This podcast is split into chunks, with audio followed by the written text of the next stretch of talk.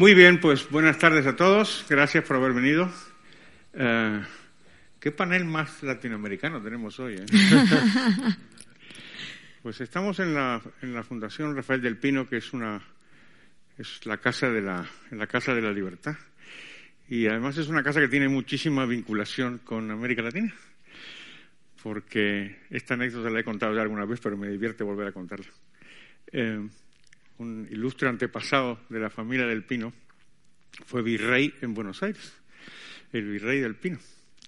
Y le divertía mucho a tu padre, María, este cuento, eh, porque mi, mi, madre nació y vivió pues, hasta que se casó toda la vida en el barrio de Belgrano, en Buenos Aires, en la calle Superí, esquina con Virrey del Pino.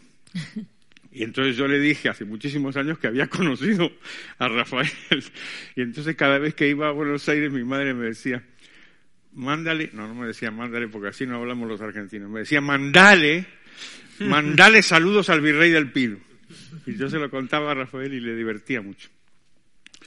Pues por todos estos motivos estamos felices de estar aquí para hablar del libro de Axel y de, y de, y de Gloria. Antes que nada os voy a contar cómo vamos a organizar esto. Vamos a hablar como hasta las 8, 8 y 5, a conversar con los autores y después vamos a hacer un turno de preguntas. Esta vez las preguntas las vamos a hacer a través de, unos, de unos, unas tarjetas que tienen las, eh, las azafatas y ustedes si quieren hacer alguna pregunta levantan la mano y las azafatas le van a acercar el, el, la tarjeta y ustedes la escriben ahí la pregunta y después me las van a pasar a mí y yo las formularé a partir de las ocho y cinco, una cosa así, terminaremos en torno a las ocho y media. Bueno, pues nada, vamos a empezar. Quizá la primera pregunta es, ¿de qué estamos hablando? Hace, hace, hace unos años que escribí un ensayo sobre el populismo para una reunión de la Montpellerin y se me ocurrió recordar una, una, famosa sentencia judicial que hubo en Estados Unidos a propósito de la pornografía. Y el juez, pues no tenía muy claro cómo definir la pornografía. Entonces dijo, yo a la pornografía no sé definirla, pero cuando la veo la reconozco. Y dije, pues el populismo es algo así, ¿no? Pero vamos a avanzar un poco más. Empecemos por, por Ladies First. Gloria, para ti, ¿Qué cosa es esto? ¿Qué, qué, qué, qué bicho, ¿De qué bicho estamos hablando? ¿Qué, sería el populismo para ti? Efectivamente, Carlos, es, es, más fácil venir y decir cómo identificarlo a través de sus diferentes características. Empieza uh -huh. por insertar odio en la sociedad. Es, es, es, una característica fundamental dentro de las campañas políticas, aun si no se ha llegado a gobernar una, un apoderamiento del lenguaje para utilizar términos que llamen a la sociedad a dividirse en dos imaginarios colectivos donde se mete el pueblo y el antipueblo, ¿no? Y en cada país tiene pues su diferente palabra. Eh, obviamente el pueblo se vuelve sinónimo de la voluntad del gobierno y el antipueblo es todo aquello que sea contrario a la voluntad del gobierno. En España le dicen la casta, en Argentina le dicen los gorilas, en Brasil le dicen los cochiñas, en Ecuador los pelucones, en Venezuela los escuálidos, o sea, no es casualidad, es, es, es, un fenómeno que es recurrente, eh, por ejemplo, desde ese momento en que empieza esa manipulación del lenguaje. Y hay que preguntarse qué atenta contra esto. O sea, en el momento en que tú insertas, como dice Axel, una palabra para explicar una realidad que tal vez no es así como debería explicarse, pero la gente, percepción es realidad, también desaparece otro término. Y el término que desaparece es el del individuo.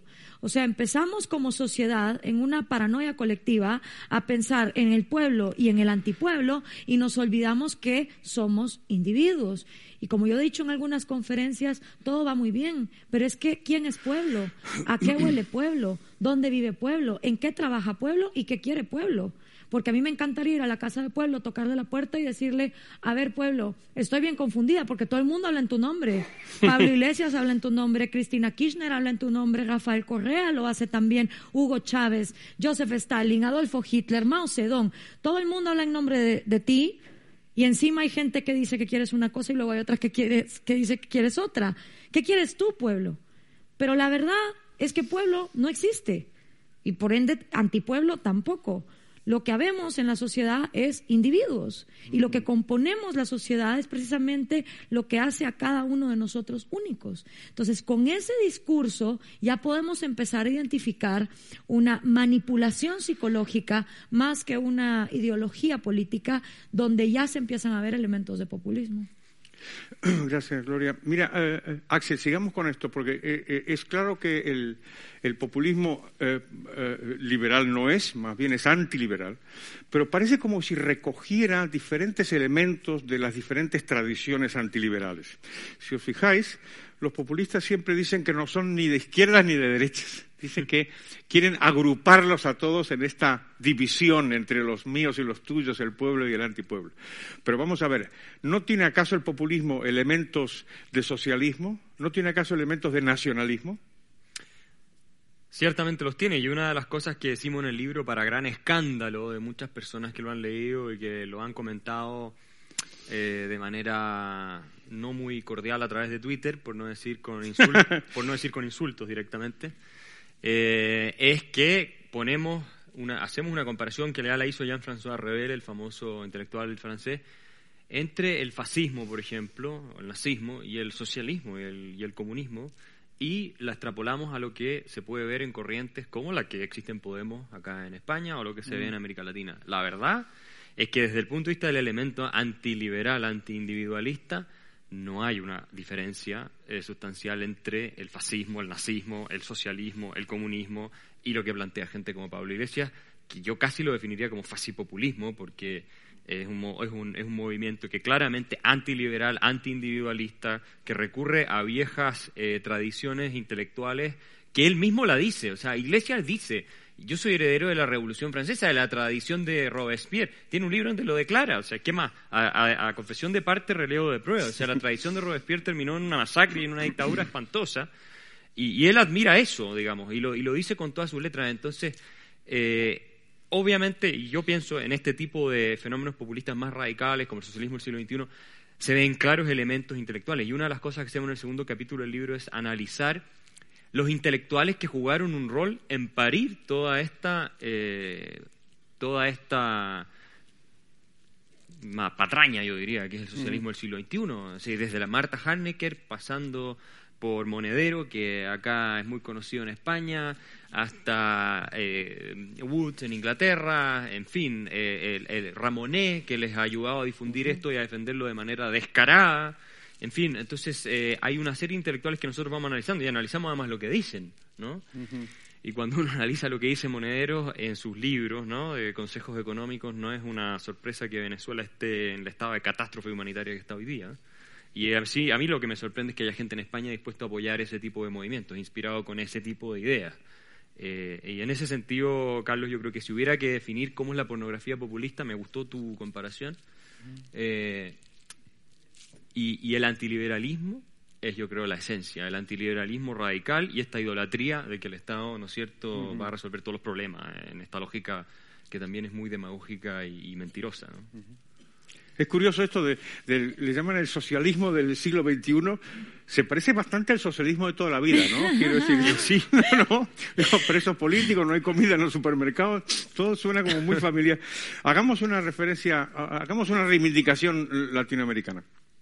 Eh, a mí de las cosas que más me molestan de la visión que hay de, América Latina, no solamente en, fuera de, nuestro continente, sino también dentro, es esta idea de que somos peculiares, ¿no? que somos una especie de, que somos como bichos raros esto tiene que ver con el populismo.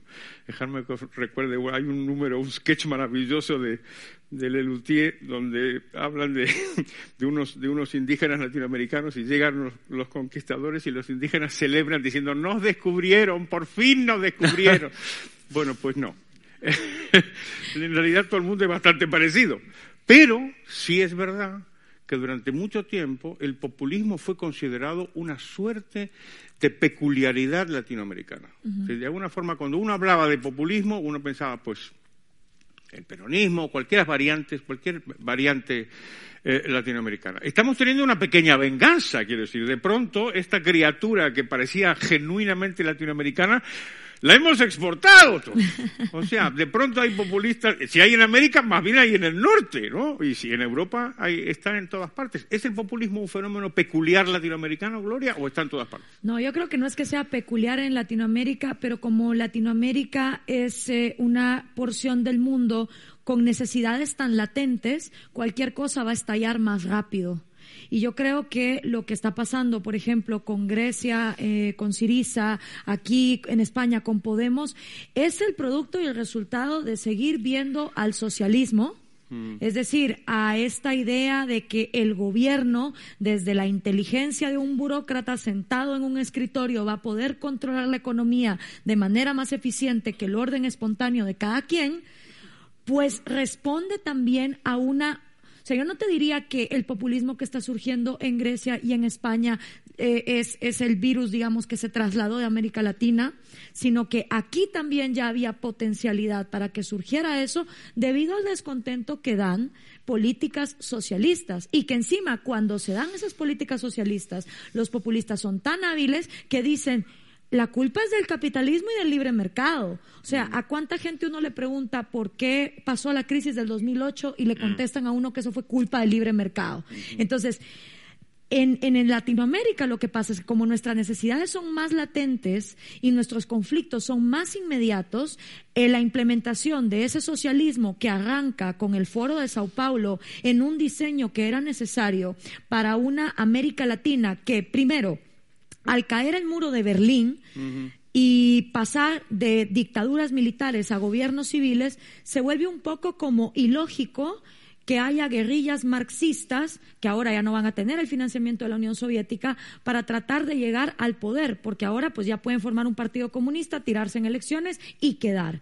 Y precisamente al verse en esa alternativa, la izquierda latinoamericana, partidos comunistas, miembros de exguerrillas marxistas, se juntan en Sao Paulo, Brasil, y celebran en 1990 el primer foro de Sao Paulo, haciendo una agenda delimitada del mismo socialismo de toda la vida con los mismos implementos, lucha de clases, manifiesto comunista de Marx, la idolatría, lo que estaba pasando en Cuba, pero ahora lo vamos a traer al siglo XXI. ¿Y qué implica eso? Que vamos a tener que ganar votos a través de la manipulación psicológica y mediática. Entonces, ¿qué pasa? Tienes poblaciones que han sido despojadas de educación, de una adecuada nutrición, que han estado marginadas de un sistema económico, pues digamos, más global, y obviamente en América Latina el efecto va a ser más rápido. Pero yo creo que inevitablemente si Europa, sobre todo Europa occidental, continuaban alabando al socialismo, eventualmente también iban a caer en populismo. Eh, eh, vamos a intentar eh, orientar la discusión del diagnóstico a, las soluciones o al menos a ver qué tipo de defectos puede tener esta fuerza. Que, es una fuerza importante, no cabe ninguna duda, que si hay un partido populista que surge en España hace muy poco tiempo, como sabéis, se presenta a las elecciones y saca cinco millones de votos. Si dentro de poco es posible que tenga un poder incluso mayor que el que ya tiene. Pero saca votos es decir, parece que el populismo juega claramente a la democracia. Entonces, mi pregunta sería, ¿esto que es una fortaleza no es también una debilidad? Mira, el, tema de la democracia como instrumento para realizar el proyecto socialista es la novedad del socialismo del siglo XXI. Mm. No es la revolución armada como se planteaba en la Guerra Fría, y eso lo dice el vicepresidente Linera de Bolivia claramente, eh, el camino para instaurar el orden socialista, sino que es las urnas democráticas. Mm. En ese contexto, ah, y esto es muy interesante, la Marta Hannecker, por ejemplo, dice que mm. Salvador Allende, eh, que fue el primer presidente marxista elegido democráticamente en la historia, en mm. Chile, cuya coalición de gobierno se llamaba Unidad Popular, interesantemente, fue el primer socialista del siglo XXI. A mí no me cabe duda de que esa coalición, en el nombre que usan hoy día, está inspirado en parte en lo que ocurrió en Chile en esa época. Entonces, mm. la novedad es que utilizan el instrumental democrático. Y ahora vamos a lo que es relevante, me parece a mí, eh, eh, desde el punto de vista de la evolución social, que es el tema de la hegemonía cultural y las ideas, la batalla de las ideas que a Hayek y a toda esta gente le importaba tanto. Y lo que decía Gloria, que finalmente tienes un clima de opinión cultural hegemónico en favor, incluso antes de que surja Podemos, en España, en América Latina, controlado por intelectuales que son básicamente socialistas hmm. y cuyas ideas han permeado culturalmente estas sociedades eh, a tal punto que cuando tú planteas eh, ciertas posturas que son más o menos liberales, eres casi que haber eh, cometido una herejía de la peor naturaleza y los insultos no solo llegan, te llegan a ti, le llegan a tu hermana, a tu mamá, a, todos, a todos. Eso todos los que estamos en la opinión lo han vivido y la discusión ya se vuelve poco racional. Y Iglesias, a mí me parece muy interesante porque él dice, si nosotros tenemos que seguir a Gramsci, lo dice, lo cita, lo estudia, dice, de lo que se trata es de construir hegemonía cultural. Es la batalla por cómo la gente piensa y ve el mundo, por las conciencias de las personas. Y cuando uno ve los teóricos del socialismo del siglo XXI, detrás de Chávez, todos citan a Gramsci, nosotros lo tenemos en el libro, y todos dicen hay que construir esto también a partir de una legitimidad a nivel popular en el imaginario colectivo, porque en democracia ya, sin los fusiles de Mao, cito textual a Pablo Iglesias, sin los fusiles de Mao, lo que tienes que hacer es crear la legitimidad a través del mundo de la cultura y de la batalla de las ideas. Y creo que lo que hemos eh, abandonado, o sea, hemos sido derrotados absolutamente, ni hablar de las derechas políticas, es del mundo intelectual, del mundo de las ideas. ¿Y tú crees, Gloria, que haya, hay, una cuestión económica? ¿Por qué se habla tanto de que hay una relación entre el populismo y la crisis económica? Se dice, bueno, no, como está, después de una crisis económica, es, ese es el terreno eh, fértil en donde se abona la, semilla populista. ¿Es, una cuestión económica o más bien estaríamos hablando del el descrédito de los partidos políticos, la corrupción? ¿De qué estamos hablando? Por la falta de entendimiento de cómo funciona la economía en el mundo real, cada vez que hay una crisis económica, se le achaca al libre mercado desbordado que no está controlado, que es un explotador y que tiene que venir el gobierno a volver a poner en orden. O sea, cada vez que hay una crisis económica, se le echa la culpa a ese desorden del orden espontáneo, de esa mano invisible autoritaria. Cuando realmente cada vez que hay una crisis económica y vemos por qué se perpetúa, es casi siempre por una intervención gubernamental. Pasó en mm. el 2008 como muy bien lo explica Axel, mm. con Fannie Mae y Freddie Mac, que fueron medidas gubernamentales, o sea, es la intervención estatal. Mm. Claro, lo decían también todos los economistas liberales, cuando hay libertad de mercado va a haber flujos y a mm. veces va a haber crisis y va a haber quiebras porque hay innovación y si mm. sale una computadora la gente que trabaja en las máquinas de escribir se va a quedar sin trabajo porque es el proceso natural de ir evolucionando, eso sí. Mm. Pero cuando interviene el gobierno solo pone las cosas peores. Pero esa falta de entendimiento de las personas y esa hegemonía cultural en la que son tan buenos estos populistas manda a decir, es el capitalismo, es el neoliberalismo, que de hecho en el libro también explicamos que la palabra neoliberalismo, de hecho, fue acuñada por alemanes socialdemócratas para tratar de hacer un híbrido entre el welfare state alemán y los liberales clásicos que se habían quedado abandonados desde el siglo XIX, que ya nunca se volvieron a implementar. Entonces, si uno no comprende las raíces verdaderas del problema y tienes un populista que está gritando que este es el enemigo, pues muy lógicamente la gente va a, después de una crisis, votar a un populista. A Hitler le funcionó diciendo que la crisis de Alemania era culpa de los judíos, cuando realmente la crisis que Alemania vivió entre las dos guerras mundiales fue por las prebendas absolutamente absurdas que le había puesto Francia para que pagara. Axel, misma pregunta, ¿economía o política con respecto al populismo? ¿Tú qué dirías? Yo diría ideas, yo diría ideas. Eh, Keynes en esto está muy de acuerdo con Hayek, ¿no? Eh, son las ideas lo que define el curso de la evolución social y al final las ideas que predominan definen cómo la gente, como todos nosotros vemos el mundo. Eh, no quiero citar demasiados autores, pero von mm. también decía que las masas no desarrollan ideas propias, que al final siguen los de las líderes de opinión. Y te quiero dar un ejemplo que te prueba que las ideas tienen un poder contrafactual. Es decir, que a pesar de que la evidencia te indique una cosa, la gente es capaz de creer algo totalmente contrario a lo que está viendo, que es Chile. Chile no tiene crisis económica, no tuvo crisis económica en los últimos años y sin embargo elige un gobierno populista, el de la presidenta Michelle Bachelet, que llega con el expreso propósito de ponerle fin al sistema económico que ellos llaman neoliberal, porque era injusto, porque genera desigualdad, esos eran los argumentos que daban. Y hoy día Chile tiene los peores indicadores económicos, después de dos años de gobierno de Bachelet, de los últimos 30 años. Han pasado reformas que son increíbles, no voy a entrar en detalle, pero han vuelto a estatizar la educación, están eh, introduciendo el Estado nuevo en el sistema de pensiones, están, estamos haciendo una nueva constitución en Chile, estamos en un proceso de nueva constitución como el que tuvo Venezuela, como el que tuvo Ecuador, como el que En eso estamos en Chile. La inversión ha colapsado a mínimos históricos porque obviamente nadie sabe si qué va a pasar con la nueva constitución, con el derecho a propiedad, con todo eso. Y eso pasa en un país en el cual no había crisis económica. No había ni una crisis económica. Fue un relato que se impuso desde las esferas intelectuales eh, por un largo tiempo, porque no fue de un día para otro tampoco, y se llegó a un punto de clímax en que la presidenta Bachelet tuvo la posibilidad de salir electa con un programa más radical y ganar la mayoría en ambas cámaras.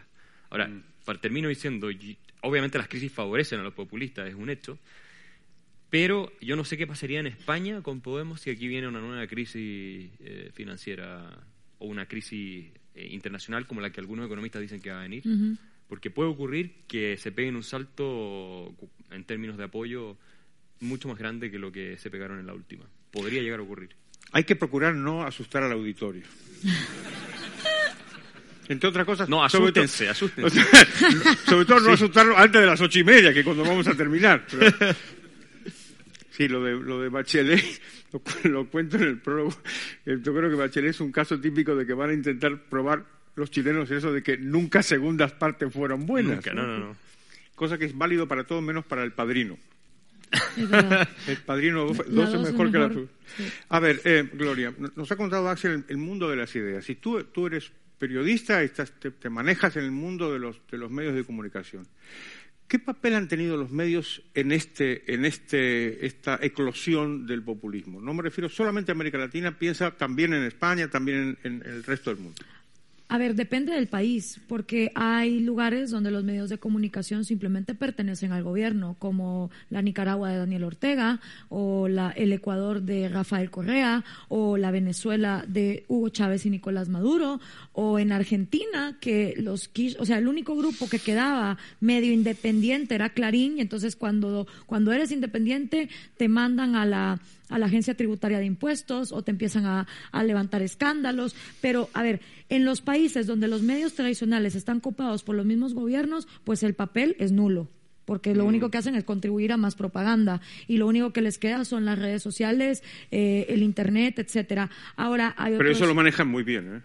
Lo manejan también muy bien, que son los famosos troll centers, pero lo que no pueden es controlar el Internet. Ni siquiera los chinos, que son los más, digamos, eh, radicales en eso, pueden llegar a controlar el Internet de una manera al ciento por ciento. Entonces, por ejemplo, en esos países donde los medios tradicionales ya están copados por el gobierno, lo que te queda es eso. Pero tampoco es que todos estemos en esa en esa línea tan, tan, tan digamos, eh, crítica. Guatemala tiene todavía medios eh, independientes que pueden gozar de libertad de expresión. Más ahí lo que pasa es la autocensura, pues que los mismos mm. periodistas no quieren hablar de ciertos temas. En mm. mi caso personal, que obviamente pues es el que mejor conozco, yo me he dado cuenta que para que la gente no vote a líderes como este, el trabajo que hay que hacer es mucho más profundo y es un trabajo psicológico que va más allá de solo hablar de política y de economía y de cuestiones de este tipo. Yo empecé en una radio juvenil mm. donde todos mis compañeros hablaban de chismes de artistas, mm. nadie hablaba de nada sustancioso y yo empecé hablándole a los jóvenes guatemaltecos diciéndoles, olvídate de que el gobierno te quiere educar, porque el gobierno está interesado en mantenerte ignorante. Punto y se acabó. Entonces, si el gobierno te quiere mantener ignorante y tú aceptas eso, tienes de dos opciones. Cruzar los dedos y esperar que ocurra un milagro y que de la nada haya un burócrata sentado en el escritorio que cambie todas las cosas, o te pones a educarte tú. Y si te quieres mm. poner a educar tú, aquí hay becas para que te vayas a estudiar a Australia, a la China, a México, a donde sea. Y empecé. Con un proyecto de empoderamiento educacional a tirar el mensaje de, de tu vida dependes tú. Mm. Pero no solo se trata de eso. Estás hablando de poblaciones latinoamericanas donde hay violencia intrafamiliar, hay alcoholismo, hay machismo, hay clasismo y hay racismo. Entonces, con todos esos sismos mentales que el latinoamericano tiene para tener prejuicios del otro que tiene enfrente, el caldo del populista es todavía más fácil de, tomarse. Mm. Tienes que hacer un trabajo psicológico, de autoestima, de neurociencia. Mm para entonces poder entrar a la parte política y económica, que al fin y al cabo es solo una consecuencia de todas esas áreas que no se han trabajado.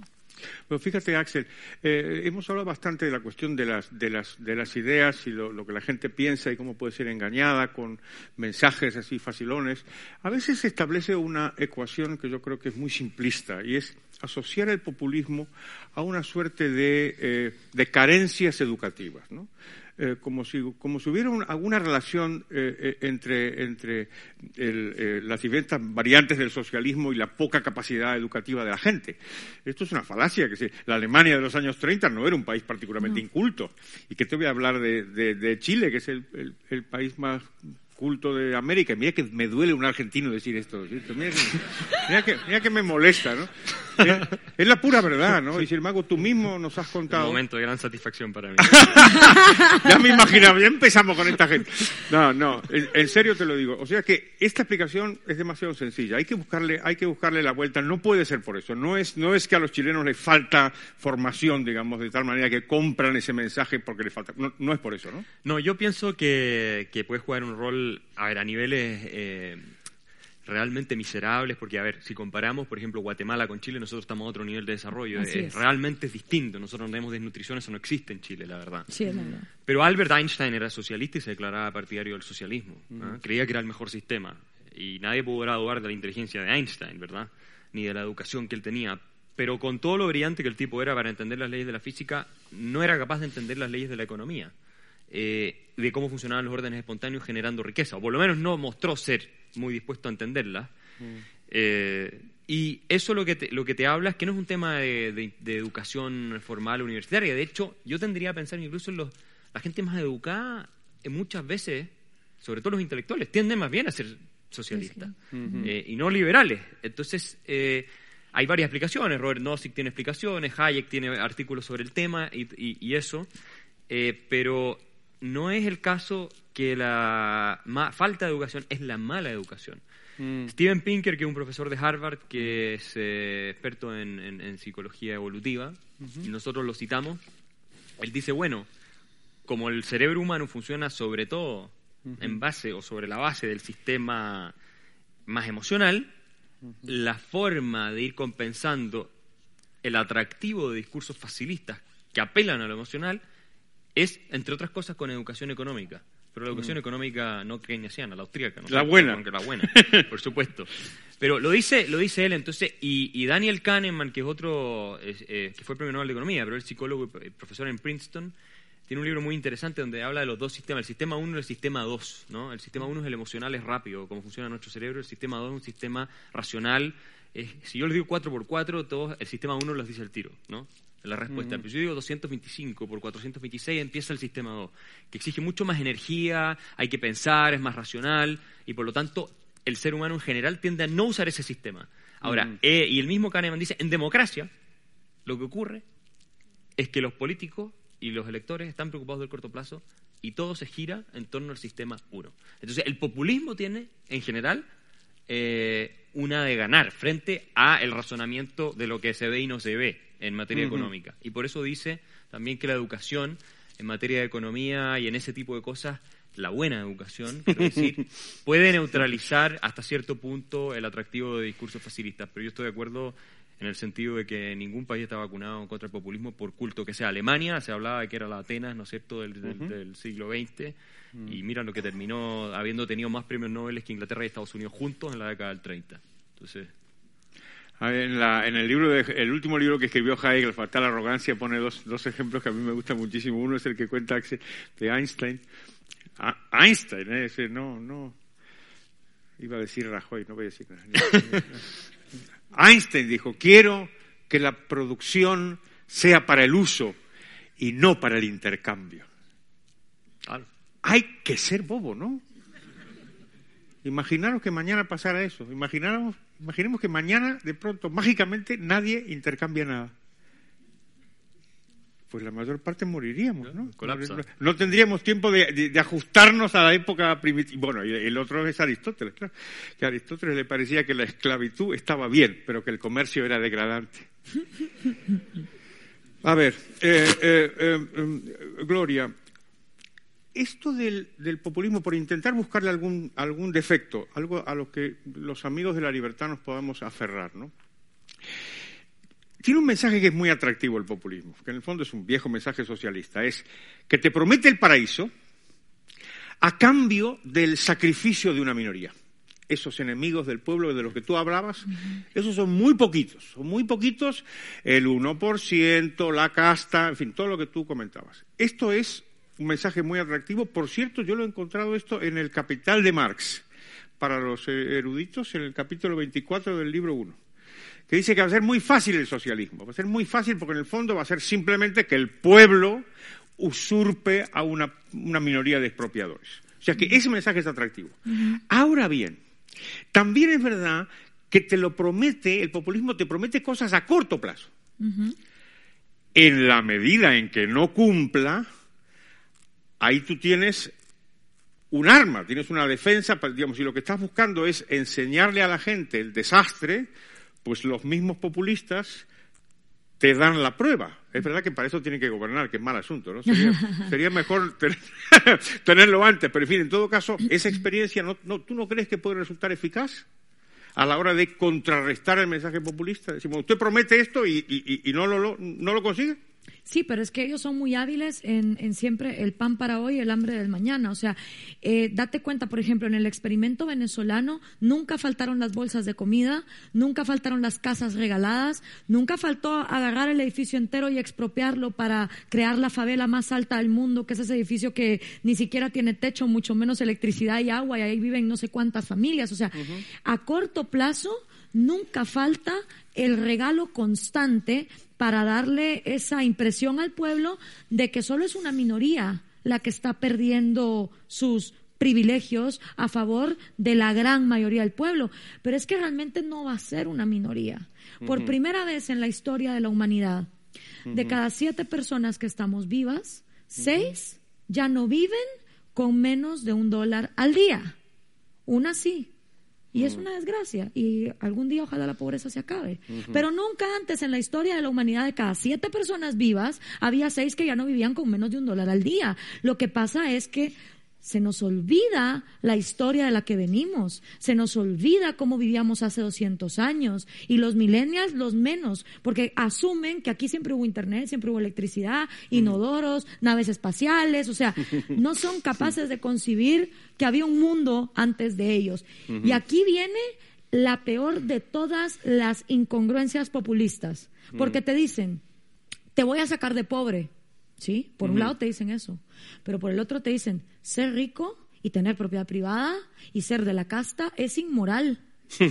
Entonces, a ver, me estás diciendo, o sea, yo como votante nulo, ¿no? No sé, tercero primaria de educación, y me dices que me vas a sacar de pobre, pero que si me vuelvo rico soy inmoral y soy una paria de la sociedad, pues prefiero quedarme pobre, ¿no? O sea, o, o, o, o me vuelvo rico para ser malo. Desde ahí está la incongruencia populista y la gente aplaude como foca de todas maneras. Es una incongruencia, perdón. No había escuchado esto nunca, aplaudí como foca, está bien es una incongruencia que... se ve en Marx también, ¿no? Porque el Marx prometió eh, que iban a fluir, ¿no es cierto?, las riquezas de los manantiales colectivos en la sociedad eh, comunista. Y si esa es la promesa del marxismo, la abundancia para todos, en realidad el capitalismo es mucho más la, el camino. Y Hayek en Camino en Servidumbre cita a, a Max Eastman y como él dice, en realidad el capitalismo parece que es lo que realiza el ideal socialista de la mejor manera. Eh, entonces es una cosa que, ¿ah? si tendieran economía la habrían visto antes.